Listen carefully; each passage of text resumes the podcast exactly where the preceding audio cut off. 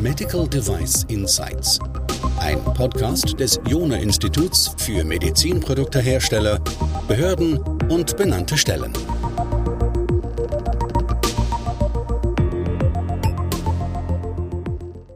In diesem Podcast war das Thema IT-Security schon einige Male Thema. Wenig überraschend, nachdem beispielsweise die MDR und die IVDR genau diese IT-Security von Produkten mit einfordern und wie Sie wissen, die FDA natürlich genau in gleicher Weise. Die IT-Security wird auch heute das Thema sein, allerdings unter einem bisschen anderen Blickwinkel. Diesmal schauen wir uns nicht an, was IT-Security mäßig passieren kann im Hinsicht auf Angriff auf Produkte, sondern heute schauen wir uns das mal an, Angriffe auf die Organisation. Das heißt also, der Gegenstand äh, oder das bedrohte Objekt ist jetzt nicht ein Medizinprodukt mit irgendwelchen Folgen für beispielsweise Patienten, sondern das bedrohte Objekt ist jetzt die Organisation selber und das kann beispielsweise eben ein Medizinproduktehersteller sein, aber auch andere Organisationsformen. Und weil das so ein spannendes Thema ist und ein anspruchsvolles, habe ich auch jemand dazugezogen, nämlich die Frau Rechtsanwältin Nadeborn, die sich genau auf dieses Thema spezialisiert hat und mit der ich heute drüber sprechen will. Ja, was kann denn da passieren? Wie muss ich mich als Organisation verhalten in diesen Fällen? Denn man ist nicht nur das Opfer, sondern man ist auch leicht jemand, der dann aus rechtlicher Sicht noch zusätzliche Fehler begeht und da ist man in gewisser Weise doppelt geschädigt und das muss nicht sein. Und genau wie man sowas vermeidet, das soll heute Thema sein. Ja, Frau Nadeborn, seien Sie ganz herzlich willkommen. Wenn Sie vielleicht mit einer kurzen Vorstellung von sich beginnen würden, ja, was auch das, was Sie so tun, damit man einen Einblick äh, von so einer Rechtsanwältin bekommt, dann glaube ich, dann hätten wir einen super Start. Vielen Dank. Nadeborn mein Name. Ich bin seit zwölf Jahren Rechtsanwältin im Wirtschaftsstrafrecht und Partnerin der Kanzlei Zambikakis, die einen Schwerpunkt im Medizinstrafrecht hat und mich hinzugezogen hat für den weiteren Schwerpunkt IT-Strafrecht.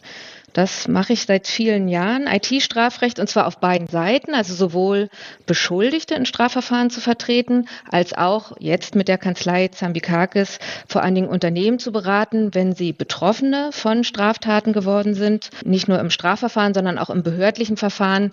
Da ist es nämlich dann so, da kommt es dann von allen Seiten und wir bündeln das und koordinieren das. Das heißt, Sie würden eher die Gehackten vertreten, jetzt aktuell, als die, die Black Hat Hacker sozusagen, kann man das so sagen? Genau, also ich komme aus dem Bereich der Individualverteidigung, also die Verkäufer auf Darknet-Plattformen, die Administratoren, die eben die Daten mitgenommen haben und verkauft haben. Das sozusagen war meine ursprüngliche Klientel. Äh, und nun dieses Wissen, auch diese Auseinandersetzung mit der Staatsanwaltschaft, äh, mit Gericht, dieses Wissen bringe ich jetzt mit, um es andersrum auf Seite der Unternehmen einzusetzen. Denn es ist so, im Bereich Cybercrime gibt es ja viel mehr Geschädigte als Täter. Geschädigte sagt ja auch das LKA in seiner äh, Lagebewertung. Es ist nicht mehr die Frage ob, sondern nur noch wann kann ein Unternehmen Opfer von Straftaten wie DDoS-Attacken, ja, wenn die Unternehmenswebsite überlastet wird, werden, von den berühmten Ransomware-Angriffen, wenn die Unternehmens-IT verschlüsselt wird, wenn die Daten verschlüsselt werden und Lösegeldforderungen kommen. Oder auch vom CEO-Fraud sehr häufig eben betrügerische E-Mails an die Buchhaltung und dann werden neue Kontonummern mitgeteilt, an die das Geld überwiesen werden soll. Dann hätte man das Geld ja gerne auch wieder zurück und muss sich auch damit auseinandersetzen, stehen da strukturelle Probleme dahinter, die es vielleicht zu beheben gilt, äh, um das äh, nicht nochmal geschehen zu lassen. Jetzt haben Sie schon ein bisschen angedeutet, ähm, also wenn man Opfer von so einer Attacke ist, und ich habe es schon gehört, das kann jetzt von Ihnen oder außen kommen, vielleicht haben Sie uns nachher noch ein paar mehr Beispiele dazu, ähm, dann ist man natürlich offensichtlich das Opfer, man ist aber auch jemand, der möglicherweise auch selber Gegenstand einer Ermittlung werden kann, weil man vielleicht nicht alles getan hat, um die, genau das zu ähm, verhindern. Könnten Sie uns vielleicht deshalb noch mal ganz kurz ein paar Beispiele geben? Drei haben Sie, glaube ich, schon genannt gehabt. Und dann, auf was muss man jetzt aufpassen oder auf, auf was hätte man vielleicht vorher schon aufpassen müssen? Also in welchen Bereichen bewegt man sich in die Rechtsnichtkonformität mit rein? Genau, also wir sind jetzt im Bereich Angriffe von außen. Die wird das Unternehmen bemerken, also beim Ransomware-Angriff, wenn kein Zugriff mehr möglich ist, weil die Daten verschlüsselt sind und die Täter ja dann eben mit den äh, Lösegeldforderungen auf das Unternehmen zugehen, das wird einem nicht entgehen. Beim CEO-Fraud diese Überweisung an, ja, eben nicht mehr den Lieferanten, den Vertragspartner, sondern eben auf äh, Täterkonten, die das natürlich dann auch schon umgewandelt haben in Kryptowährungen. Ja, da ist eben die Frage, wie schnell kann die Bank noch reagieren? Wie schnell fällt das auf in der Buchhaltung, dass äh, die Überweisung an das falsche Ziel gegangen ist? Auch die DDoS-Attacke wird man schnell bemerken, weil der Online-Shop oder die ähm, Online-Präsenz nicht mehr ähm, zugänglich ist für die Kunden, mit denen man ja in Kontakt sein möchte. Also das Bemerken, wenn der Schaden schon eingetreten ist, ist unmittelbar. Dem gehen natürlich Straftaten voraus von Seiten der Hacker, die dann unbemerkt waren. Um das besser zu verhindern, ist insgesamt IT-Compliance-Maßnahmen, ein Aufstellen von technisch-organisatorischen Maßnahmen, die, wie sie auch im BSI-Gesetz vorgesehen sind, wie sie auch in der Datenschutzgrundverordnung vorgesehen sind, die die Zugriffe von außen möglichst minimieren oder dass man es eben schneller bemerkt. Sie haben uns jetzt schön geschildert gehabt, quasi, welche Form der Angriffe haben wir von außen. Ähm, weitere Beispiele genannt, haben auch Gesetze genannt, also BSI-Gesetz, äh, Datenschutzgrundverordnung als ein weiteres Beispiel. Wenn wir jetzt mal den Fokus lenken auf die Angriffe von innen, hätten Sie uns da auch Beispiele dafür und vielleicht auch noch weiterführen gleich die Frage, haben wir dann andere Gesetze, die wir hier anstatt oder zusätzlich zu beachten hätten? Ja, tatsächlich in meiner anwaltlichen Praxis spielen die Angriffe von innen durch den Innentäter eine besonders große Rolle. Denn hier ist es ja so, dass das geschädigte Unternehmen und der Täter sich kennen, sodass die, das Strafverfahren sich gegen eine identifizierte Person, die sich auch im Inland befindet und ohne weiteres greifbar ist, richtet. Und diese Angriffe, der Innentäter ist eine Person, ein, kann ein Angestellter sein, ein externer Dienstleister, der ursprünglich eine Zugriffsberechtigung erteilt bekommen hat vom Unternehmen für spezifische dienstliche Zwecke, diese dann aber missbraucht, die Zugriffsberechtigung, also das technische Können ausnutzt und über das rechtliche Dürfen hinausgeht. Natürlich ist das in den Dienstverträgen, in den Arbeitsverträgen ausgeschlossen, die Daten eben zu kopieren und dann entweder also zu monetarisieren, indem man sie an die Konkurrenz verkauft, die man schon kennt, selber das Konkurrenzunternehmen aufbaut damit. Viele Dinge, die Menschen sich da einfallen lassen können, wie man mit den Unternehmensdaten zu Geld kommt. Welche Gesetze werden jetzt hier zu beachten, die auf der einen Seite die geschädigten Unternehmen befolgen müssen und was wären die Gesetze, die gegen die diese in, internen Straf, äh, Straftäter, sage ich schon, also die internen Akteure äh, verstoßen hätten? Also es ist quasi eine Doppelfrage. Also auf was müssen die Unternehmen achten, damit sie da jetzt nicht selber nochmal, obwohl sie ja Opfer geworden sind, gegen weitere Gesetze verstoßen? Also welche sind da zu beachten und was sind die Gesetze, gegen die offensichtlich diese Innentäter verstoßen haben? Genau, also die Innentäter, die internen Akteure äh, machen sich in verschiedener Weise strafbar. Zum einen äh, ist häufig das Geschäftsgeheimnisgesetz betroffen. Der Verrat von Geschäftsgeheimnissen ist eine Straftat äh, und in der Regel sind ja die wertvollen Daten eben äh, Geschäftsgeheimnisse, die da eben äh, monetarisiert werden sollen.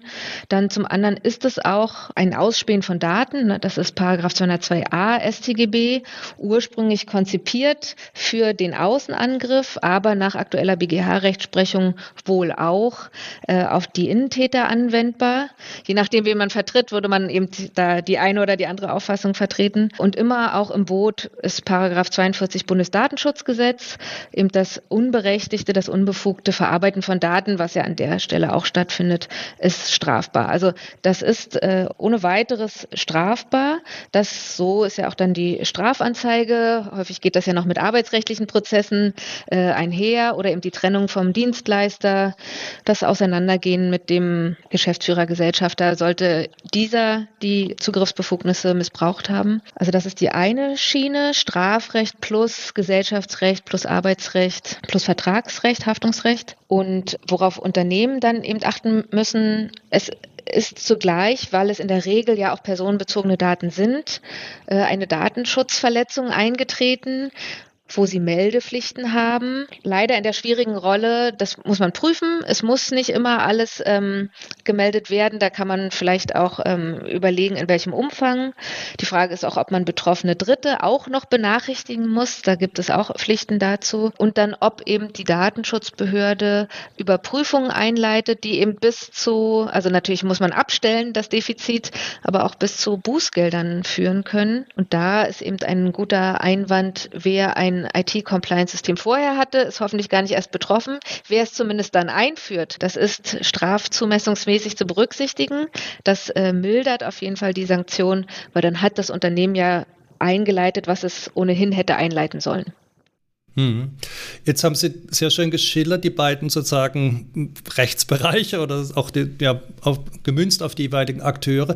Können Sie uns mal so ein Strafmaß für beide Seiten zeigen? Also was droht einem, der so ein Geheimnisverrat begeht auf der einen Seite und was droht einem Unternehmen, das seinen Anforderungen nicht gerecht wird, beispielsweise zu melden? Also da es sich bei den Innentätern, ja, den Arbeitnehmern, Dienstleistern und so weiter um Personen handelt, die in der Regel nicht vorbestraft sind, regulär im Berufsleben stehen, verheiratet mit Wohnsitz und allem. Da bewegen wir uns im Bereich der Geldstrafen. Also eine Freiheitsstrafe, obwohl das vorgesehen ist vom Strafrahmen und natürlich bei Wiederholungstätern dann auch zum Einsatz kommt, ist für den Ersttäter, um den es sich in der Regel handelt, also geht es um Geldstrafen.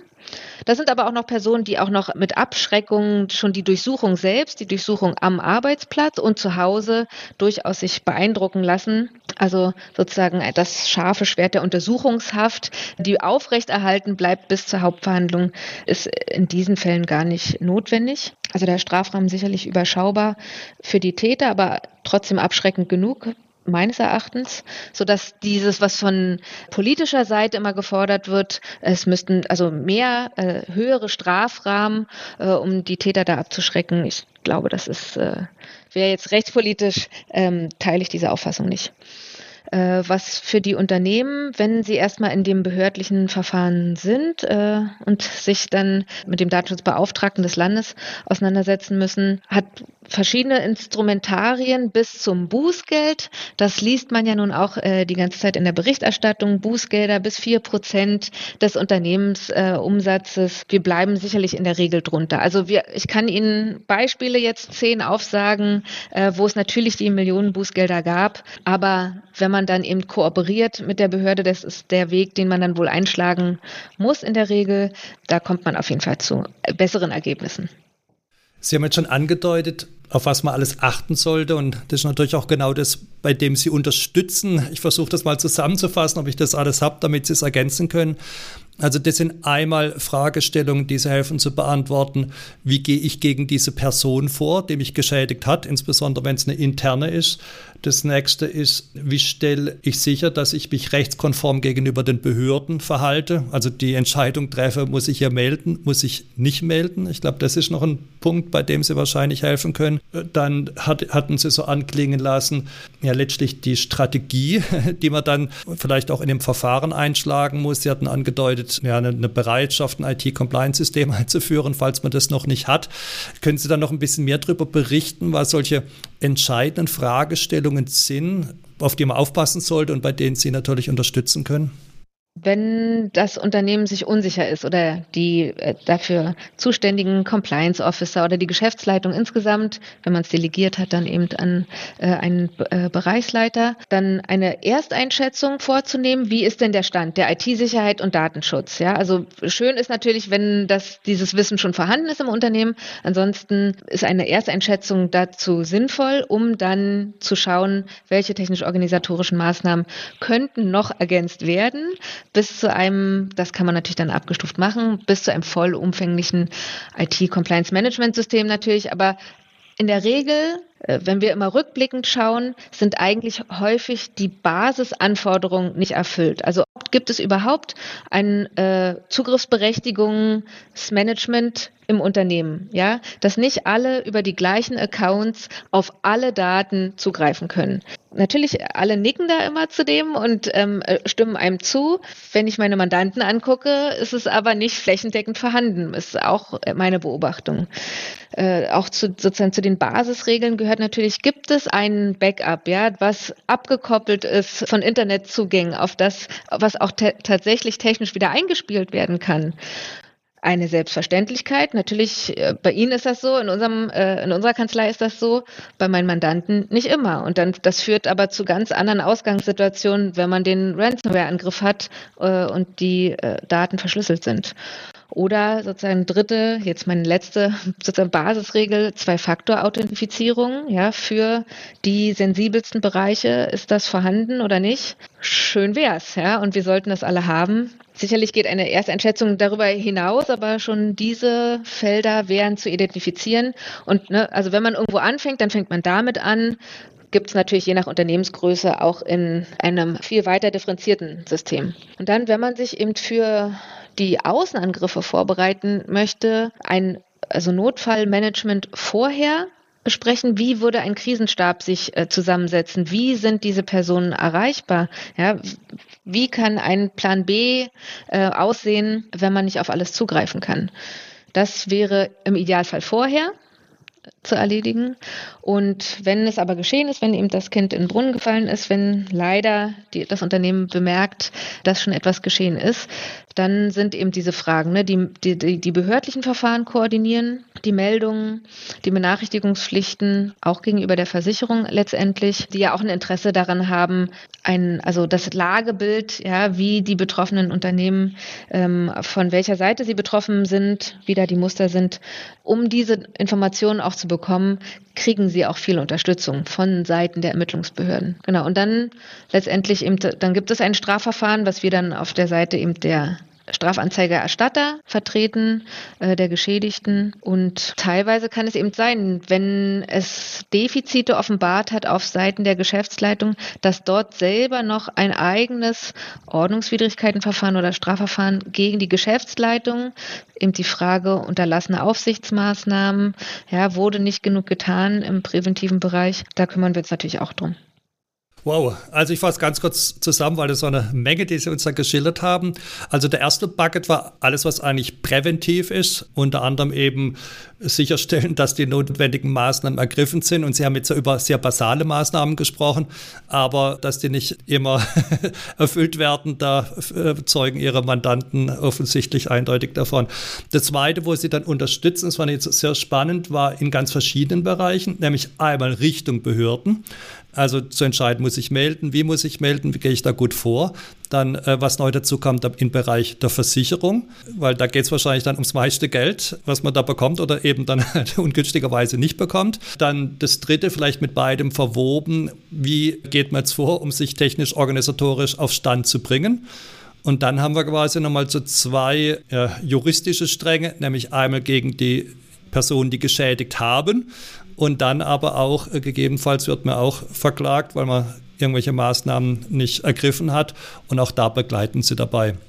Ja, das ist eine Riesenmenge. Ja, ich hoffe, dass das Ihnen, unseren äh, Zuhörern, einen Überblick darüber verschafft hat, auf was Sie achten sollten. Äh, ich glaube, präventiv ist immer besser, wie postmortem aktiv zu werden und bei welchen Aktivitäten eben Rechtsanwältinnen und Rechtsanwälte besonders hilfreich sind. Also ich habe hier viel gelernt, Frau Nadeborn. Ganz herzlichen Dank, dass Sie uns da haben dran teilnehmen lassen. Wenn Sie gestatten, werde ich auch äh, Ihre Kontaktdaten mit in die Shownotes mit reinnehmen. Dann können alle, die da Unterstützung brauchen, sich bei Frau Nadeborn direkt melden. Ich denke, der Aufruf wird auf jeden Fall sein, machen Sie es präventiv, auch wenn Frau Nadeborn auch hinterher noch hilft. Aber ich glaube, es wäre für alle Seiten etwas weniger Arbeit, das rechtzeitig zu tun. Ja, da bleibt mir nur ganz herzlichen Dank zu sagen, Frau Nadeborn. Bis bald. Gerne, bis dann.